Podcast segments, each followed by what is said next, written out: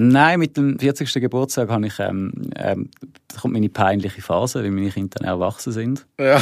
hey, nein, Dad, das ist so peinlich. Also, ja, das ist dann, äh, ja, dann, dann holen mich meine Kinder aus dem Ausgang ab oder so.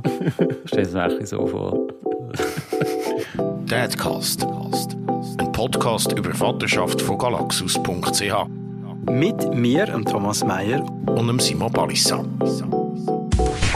Herzlich willkommen zu der nächsten Episode von unserem Dadcast, ein Podcast zum Thema Vaterschaft mit mir und ähm, Simon Balissa und ähm, Julian Stauffer, wo heute unser Gast ist. Wir reden heute über Vaterschaft in jungen Jahren. Genau. Ist, ist das das Richtige? Wie haben wir es sagen? Ja. Jung Vater werden. Jung Vater ja. werden, Vaterschaft in jungen Jahren. Junge Väter. Genau. Und wir haben einen da. Julian, genau. wann bist du Vater geworden? Ich bin, ähm, also die Frage ist ja schon mal, wann wird man Vater? Aber das Kind ist auf die Welt gekommen, das erste Kind, als ich 21 war. Aber erfahren oder mich äh, mit der mich auseinandersetzen, ist, ähm, ja, bin ich 20 gewesen. Genau. Das ist wie lange her? Das ist zehn, genau, ziemlich genau zehn Jahre her. Du hast gesagt, dich müssen damit auseinandersetzen. Magst du erzählen, wie es dazu gekommen ist, dass du heute diese Formulierung wählst? Ja, also das ist halt so, als ähm, äh, soll ich sagen, das Kind, das kind machen ist einfach, ähm, besonders äh, als Mann. Ähm, dann zuerst mal, weil man das Kind ja nicht austragen muss. Also wir sind ja dort äh, in der guten Position, dass man dann eigentlich einmal Verkehr kann haben und dann ähm, könnte man eigentlich auch wieder weglaufen von der Situation, weil man hat ja dann das Kind ja nicht bei sich im Bauch und man muss es nicht auf die Welt bringen. Ja, damit wir so auseinandersetzen aus dem Grund, weil ähm, ich und meine jetzige Frau ähm, haben dort äh, recht intensive, wilde, äh, total verliebte, liebtrunkene Beziehung gehabt. Und ähm, ja, haben wie ausblendet, dass man eigentlich auch kann schwanger werden, also ja, dass eine Frau kann schwanger werden, auch wenn man unverhütet Sex hat. Und dann ja, ist das einfach irgendwann ist es dann so ja, habe ich dann ein SMS bekommen, also nein, es war schon ein iMessage gewesen, ja schon dazu mal mit einem ähm, Ultraschallbild, so. Äh, und ich so, hey, ja, okay, das, ja, das ist äh, unser Kind.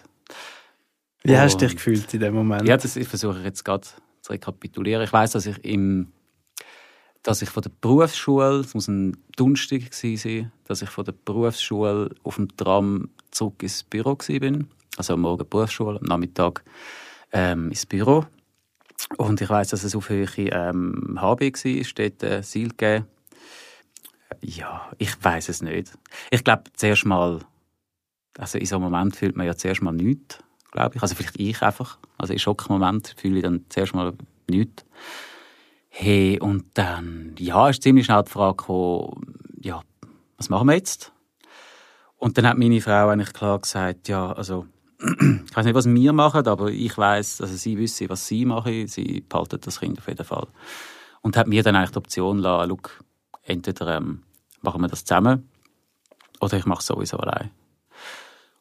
Und ja, also die Entscheidung ist dann eigentlich mega bei mir gewesen. Also sie hat mich wieder unter Druck gesetzt. Sie hat dort eigentlich sehr trocken den Entscheid gefasst.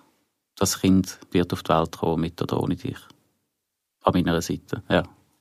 Also ich glaube, der erste Entscheid, als ich mich äh, dafür dagegen entschieden habe, ist dann schon, ich habe mich dann ganz klar dafür entschieden. Ich weiß gar nicht, was für ein Grund. Einfach auch, weil ich es trotz allem ein, ein gutes Gefühl habe und allgemein im Leben ein sehr grosses Vertrauen ins Leben haben. Also das ist, dass man das Gottvertrauen nennen. Ähm, ich bin nicht gläubig oder religiös, gläubig schon, aber nicht religiös. Und ich habe wieso einfach ähm, im ersten Moment gefunden, ja, das, das machen wir jetzt. Wer, wenn nicht ich, soll so früh Vater werden? Weil ich ganz viele andere Sachen schon viel früher gemacht habe als andere in meinem Umfeld. Ähm, wir haben in dem Moment auch nicht zusammen gewohnt. Ich habe in einer WG gewohnt, bin gerade im ersten Lehrjahr gewesen. Habe, ähm, ja, also, also schlicht keine Ahnung gehabt, wie man das jetzt anstellen soll. Ähm, hatten aber recht schnell so in meinem Umfeld, in meinem direkten Umfeld, mit meinen Freundinnen und Freunden im Umfeld, ja, also die, die, die wirklich guten Freunde vor allem, also dort äh, spezifisch Buben eigentlich fast noch, mit 20, haben irgendwie auch ähm, haben es krass gefunden, aber irgendwie auch voll schön. Also irgendwie ist dort sehr viel Support und dann auch Freundinnen von, von meiner Frau, wo wir schon auch dass er krass gefunden hat, oh, und er ist so jung und so, aber halt ähm, meine Frau sehr unterstützt haben. Und dann hat es mir noch ein Gespräch gegeben, das weiss ich noch, mit meiner ähm, Pflegemutter. Also ich habe einfach bei ihr gewohnt, wie meine Mutter früher ausgewandert ist. Und ich habe gedacht, das wird so ein das dritte so ein Gespräch und da gibt es wahrscheinlich jetzt einen Plan, wie das soll gehen. Und, und lustigerweise hat sich dann herausgestellt, dass eigentlich alle erwachsenen Menschen sich äh, sehr gegen meine Frau gestellt haben, lustigerweise. Und auch Mütter, also, also Frauen, die schon Mütter sind, haben, haben wie gefunden, das, das kann der nicht, der Julian, der kann nicht Vater werden jetzt so früh. Du hast gerade gesagt, sich gegen deine Frau gestellt haben. Also ja, also wieso halt eigentlich meiner Frau ein bisschen, ein bisschen, ein bisschen, ein bisschen vorwurfsvoll gegenüber sind. Also haben sie sich gegen euch beide gestellt? Ja, in dem Moment aber eben mich in Schutz nehmen. So. Also auch bis hin zu meiner Mutter, die sich also jenseits verhalten hat. Also wie, wie ist denn das? Wie kann man das verstehen, als in Schutz nehmen, wenn man dir unterstellt, ja, du könntest das nicht? Ja, ja, das ist ein... das, klingt sehr widersprüchlich. ja, ja, ja, klar. Also, also eben genau, mich eigentlich nicht... Man hat wie im Vordergrund gestellt, ich bin jung, fertig. Das geht nicht.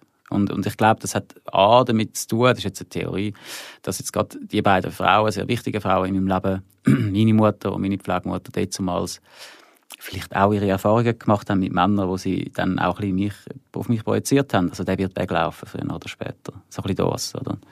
Und auch so ein bisschen mein, mein, mein Jugendlichsein eigentlich erhalten in dem du in dem ich nicht Vater werde. Also in dem ich eigentlich den Vorschlag von meiner Mutter ich muss, ich muss es jetzt inzwischen haben, ist, ist, ist eine sehr gute Beziehung. Der Vorschlag von meiner Mutter ist war, dass jetzt äh, meine Frau das Kind mal allein aufzieht und dann, wenn das Kind so fünf ist, kann ich dann in das Leben treten von dem Kind.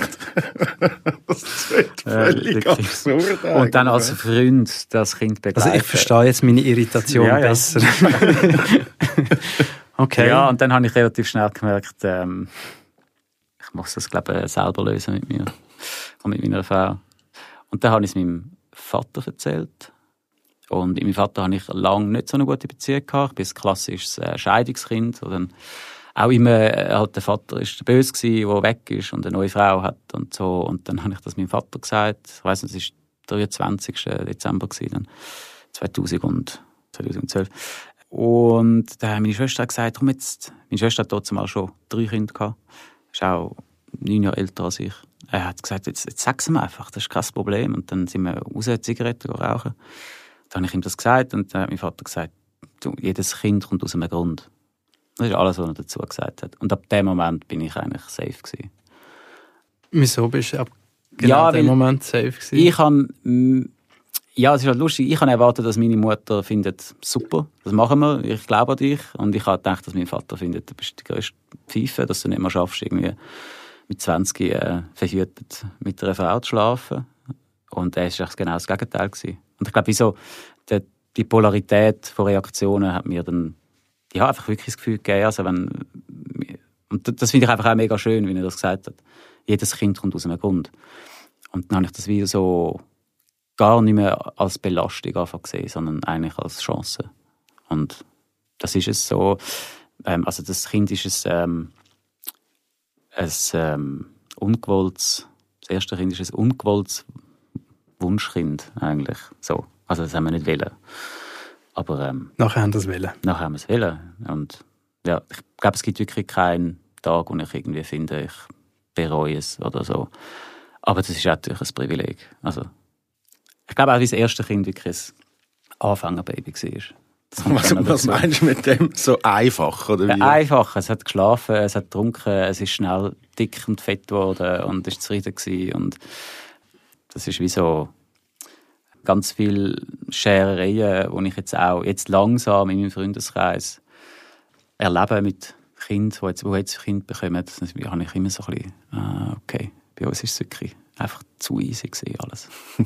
Wie bist du das gewesen, so, wenn du in der Lehre bist und, und ein Kind hast? Ich meine, schlussendlich, wenn ich so Eltern in meinem Umfeld anschaue, oder, die stehen dann alle mit möglichst fünf Beinen irgendwie im Leben, haben irgendwie schon den Masterplan mit Haus kaufen, Kohle etc., und du bist in der Lehre und hast irgendwie, ja, wie noch nichts, äh, so finanziell ist das irgendetwas, wo noch Belastung ist. Wie hast du das geregelt? So? Ja, also, was eben noch interessant ist, ist, dass mein damaliger Lehrmeister die gleiche Situation erlebt hat. Der ist genau im gleichen Alter wie ich Vater wurde, das erste Mal. Dann 20 Jahre später nochmal. Ähm, und ja, es hat wie, also ich, ich habe mir, hab mir gar nicht so viel Gedanken gemacht. Und ich glaube, es hat mega viel damit zu tun, dass ich, ähm, ich glaube, meine Bedürfnisse und, und einfach mein Ego ist gar nicht so ausprägt gewesen, als dass ich mir keine Gedanken machen uh, was, wo muss ich mich jetzt einschränken, wo muss ich jetzt ähm, ähm, kürzer treten, ähm, also insbesondere während der Schwangerschaft. Also habe ich auch jegliche Freiheiten gehabt, also beziehungsweise wir haben uns auch viele Freiheiten genommen, sprich wir sind auch, wo meine Frau siebten Monat schwanger war, sind wir trotzdem in Ausgang und sie, wir sind ähm, die Nacht durchtanzen, solange sie halt mögen hat. Und ich kann halt dunkel und äh, sie halt nicht. Und es ist überhaupt kein, äh, also sie hat einfach, und am Schluss auch, also sehr, sehr oft habe ich wie gar nicht gemerkt, also bei ihm eine Erwartung gewesen. und es ist halt, man hat Sprüche gehört natürlich im Ausgang, ah, die ist schwanger im Ausgang und es geht ja nicht und andere, die das mega lässig gefunden haben. Wenn ich mir eben das jetzt über die Frage stelle, äh, jetzt nochmal Vater zu werden, wäre für mich äh, viel schwieriger, habe ich das Gefühl. Was wäre schwieriger? Ja, mich jetzt, äh, jetzt nochmal jemandem zusätzlichen Raum zu geben, ganz egoistisch und ganz, ganz flach gesagt. Also ich glaube jetzt nicht, dass mein Leben in total geordneten Bahnen verläuft, hoffentlich auch nicht, aber ja, ich glaube, es würde mir wie, wie, wie ich glaube, A, Geduld nicht.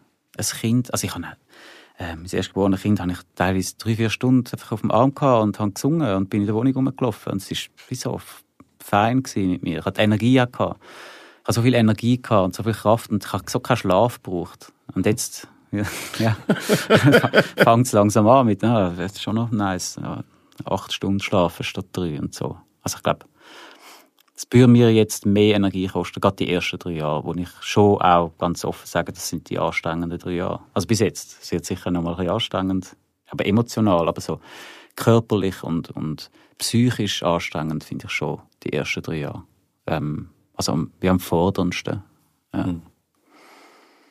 ja wie, wie, wie, hast du das gesehen, die ersten drei Jahre? Sind das die forderndsten, Thomas?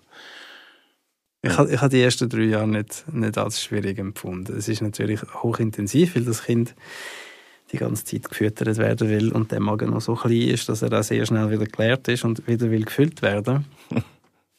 und du hast natürlich äh, logistische Herausforderungen. Du brauchst das Zeug für den Shoppen. Also du musst immer heißes Wasser dabei haben und, und das äh, Sojamilchpulver und was hat es noch gebraucht? Windeln. Windeln, Und Ers Ersatzwäsche, wenn die Windeln genau. nicht heben. Genau.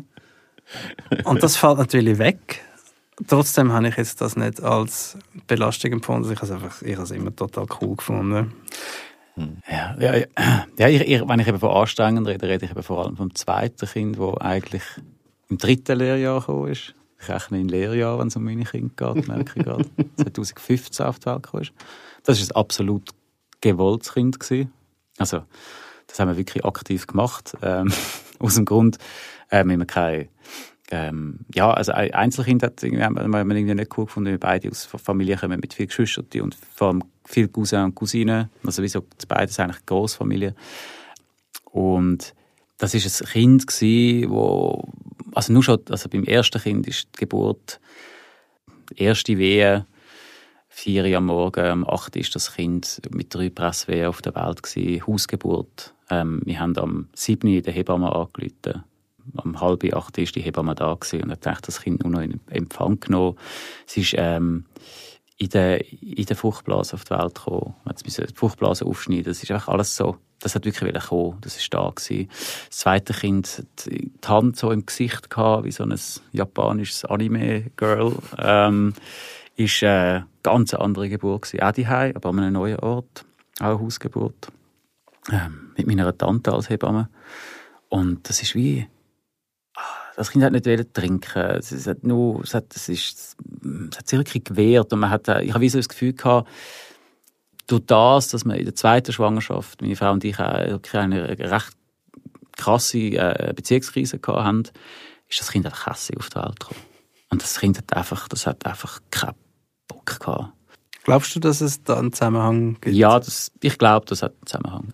Also allgemein, das Kind ist auch, also das ist wie auch während der Schwangerschaft, das ist auch, also der Buch vom, vom ersten Kind, der ist gestreichelt worden, da ist wirklich mit dem Buch geredet worden von allen, hallo, neues Kind, schön bist du da. Und beim zweiten Kind ist es halt eine Sensation, durch 50 Prozent weniger gewesen. Und es sind alle so ein bisschen, ja, jetzt, sind sie, jetzt machen wir nochmal eins, oder, dann ist dann so.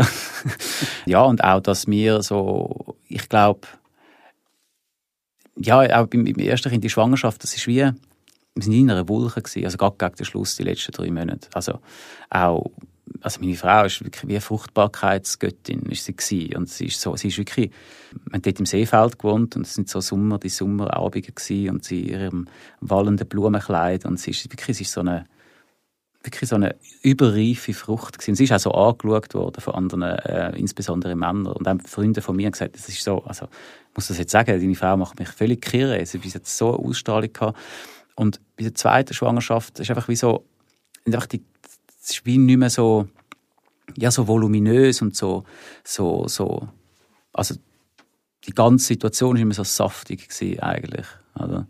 Und ja, und dann äh, inzwischen, also dann ist dann genau das zweite Kind auf die Welt gekommen, hat wie nicht, einfach nicht, also ist voll da gewesen, ist schon da gewesen, aber es hat nicht ganz gepasst, dass es jetzt schon da ist. Ähm, beim ersten Kind habe ich das Gefühl, die Seele ist dann nach drei Monaten mal oder? Das ist noch so in der Geisteswelt gewesen, irgendwie das Kind vom Gefühl her. Und das zweite Kind hat schon relativ, also hat sich selber auch abgestillt nach drei Monaten.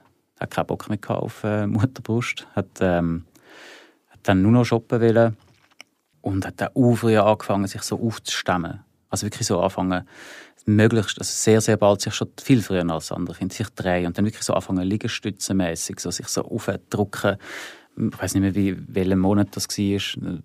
Und, und inzwischen ist es so, aus dieser, aus dieser Wut, also ich beschreibe es als Wut oder aus dem Ärger vielleicht, ist so eine unbändigende Kraft und, und Kreativität und so ein Wildwuchs an, an, an Output. Also das zweite Kind, das ist, das explodiert und gibt und macht und ist total chaotisch, aber gleichzeitig so kreativ und, und muss immer machen. Also, seit lang ist sie heimgekommen und hat zuerst müssen basteln, etwas, etwas machen mit der Hand, weil im Kind gibt es wenig Basteln da, dann ist er in der Kita. Und das erste Kind ist eigentlich immer noch sehr gedankenversunken, ganz ruhig, sehr reflektiert.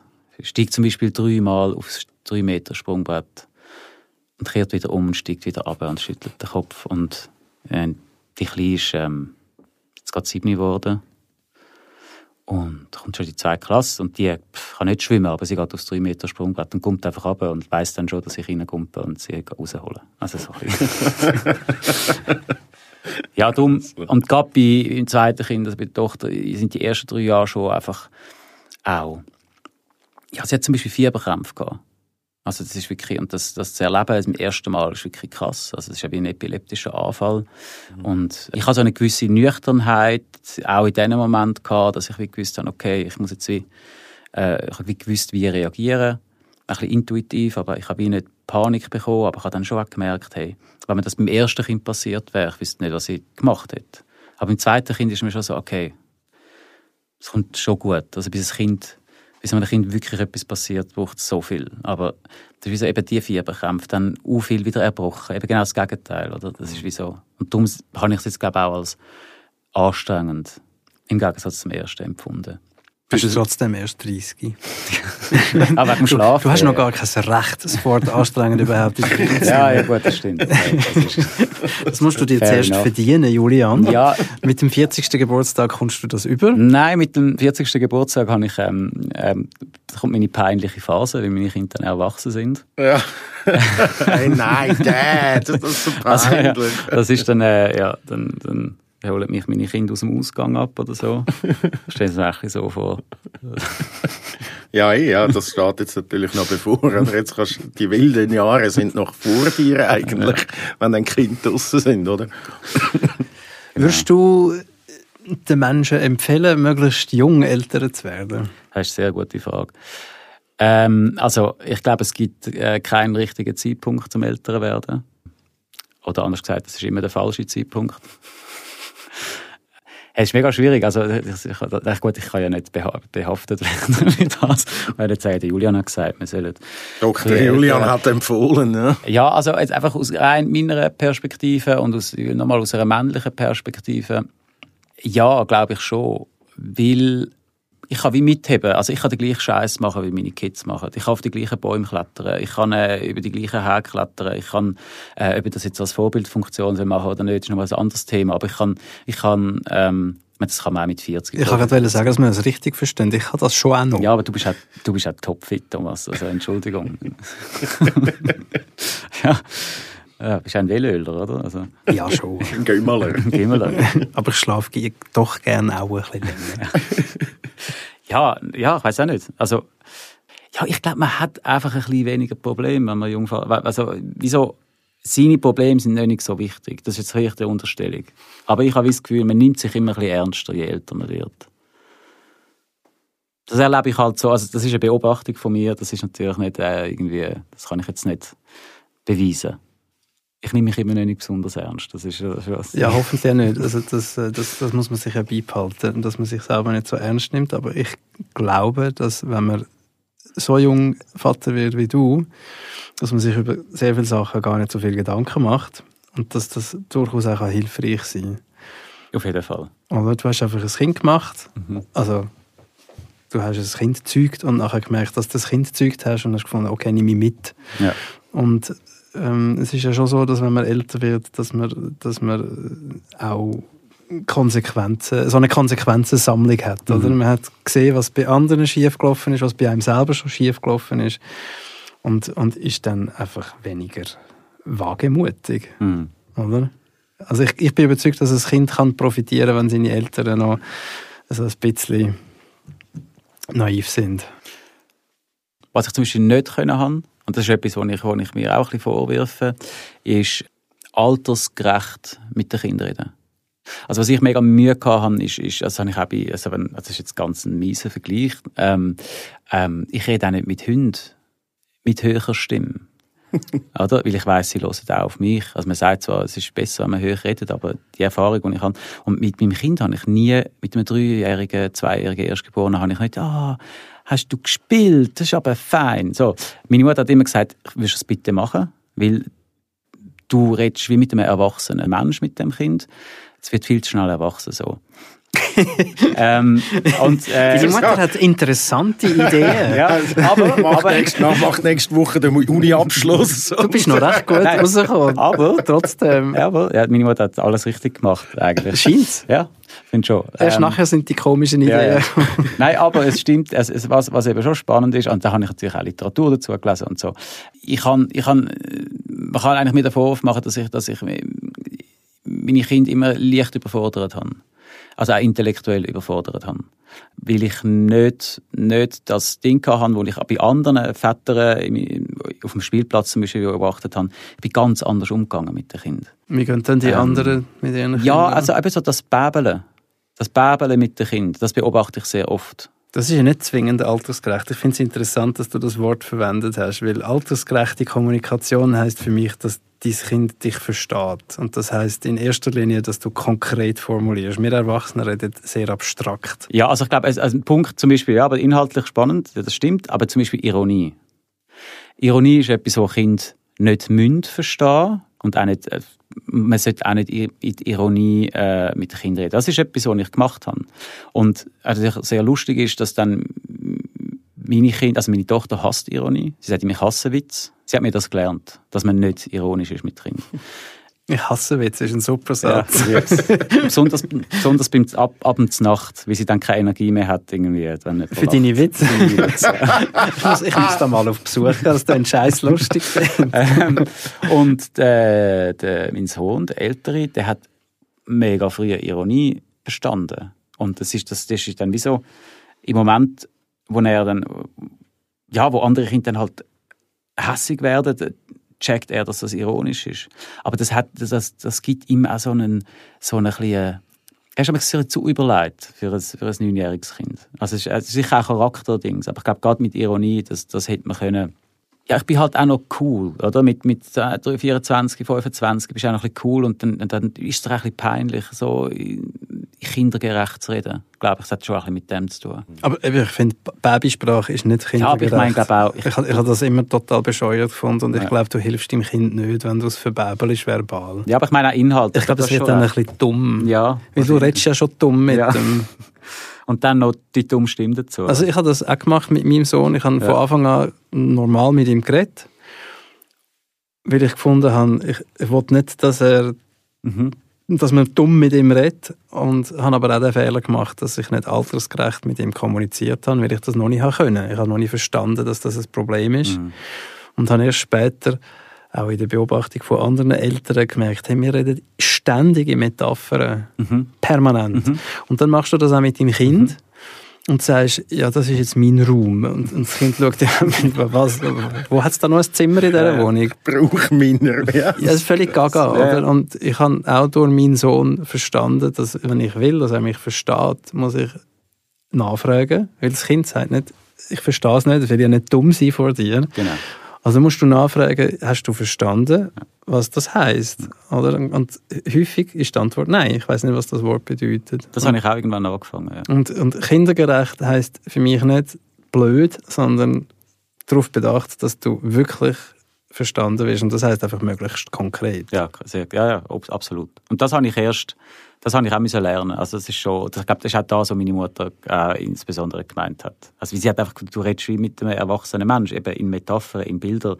Also, das keine Ahnung, über eine Klinge springen. Also, also weißt du, oder ja, reißt die zusammen. Also es, gibt, es fängt ja wirklich ähm, so, es gibt so viele Sachen, die einfach nicht verstanden werden. Ja. Lass uns kurz noch darüber reden, was es mit dir gemacht hat, dass du, dass du so früh Vater geworden bist. Findest du, du bist, äh, so, hast du so eine Turboreifung ähm, erfahren? Findest du, das ist ein Vorteil gegenüber gleichaltrigen Männern, die kinderlos sind, oder anderen Vätern, die älter sind? Äh, also gleichaltrige Männer, die kinderlos sind, ja. Ich nehme alles recht viel entspannter und was ich, ich merke, und das, das merke ich vor allem, wenn ich ähm, ja, Situationen, wir sind, wie eine Gruppe, sind an einem Festival ähm, ähm, oder, oder einfach sind in einer Gruppe und da gibt es so, äh, so ein bisschen das, das Pseudo-Alpha-Tierli-Verhalten von jungen Männern.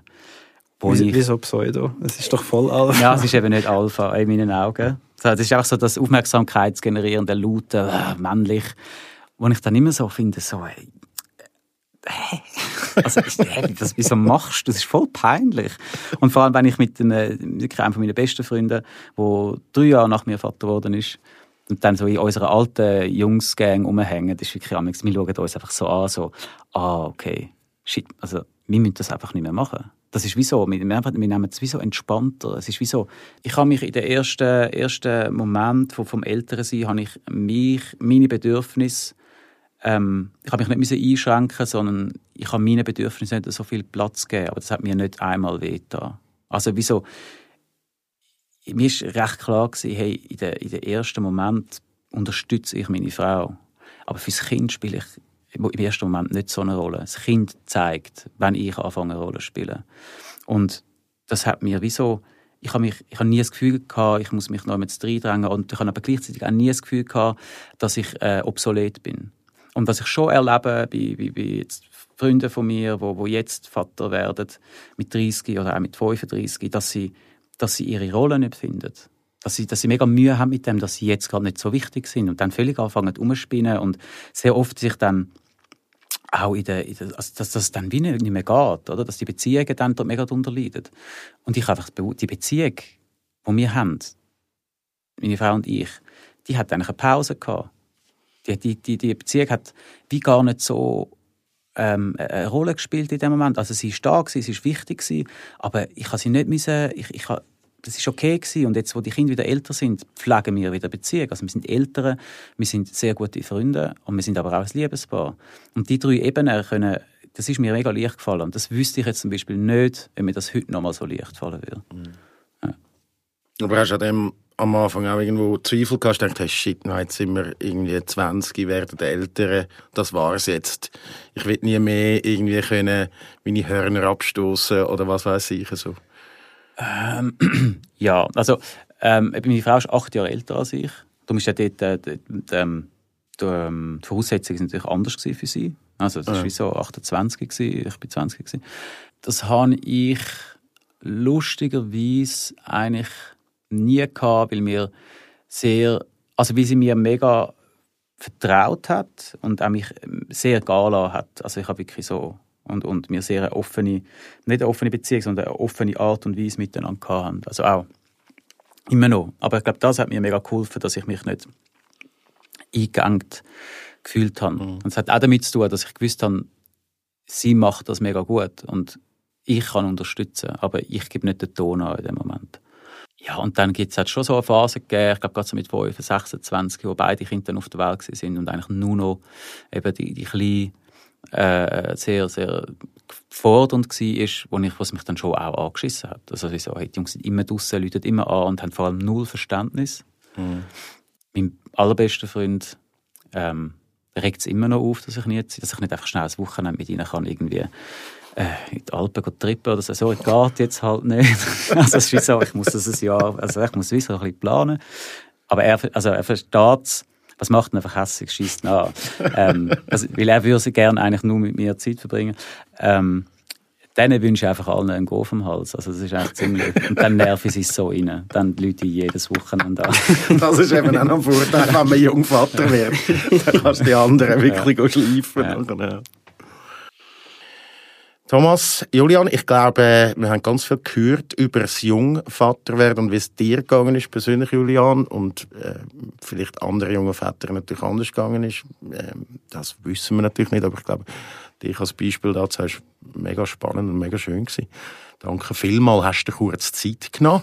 Bei mir hat es auch eine gewisse Wehmut geweckt, ehrlich gesagt. Wenn ich dir zuhöre, wäre ich auch gern früher Papa geworden.